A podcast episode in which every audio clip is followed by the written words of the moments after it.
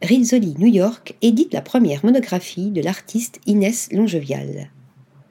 Inès Longevial dévoile sa première monographie aux éditions Rizzoli New York.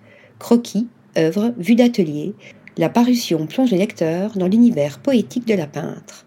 Évasion garantie.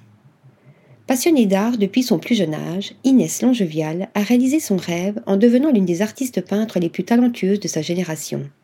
C'est sans nul doute sa majestueuse exposition Sous le soleil à Los Angeles qui a véritablement propulsé sa carrière vers de nouveaux sommets.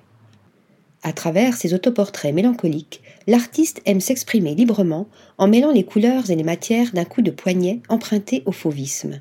Ses peintures colorées expriment magnifiquement un corps libéré qui refuse catégoriquement de se conformer aux attentes ou aux contraintes de la société. Pour la rédaction des textes de sa monographie, Inès Longevial a fait appel à deux curatrices talentueuses, l'américaine Lola Kramer et la française Élise Roche.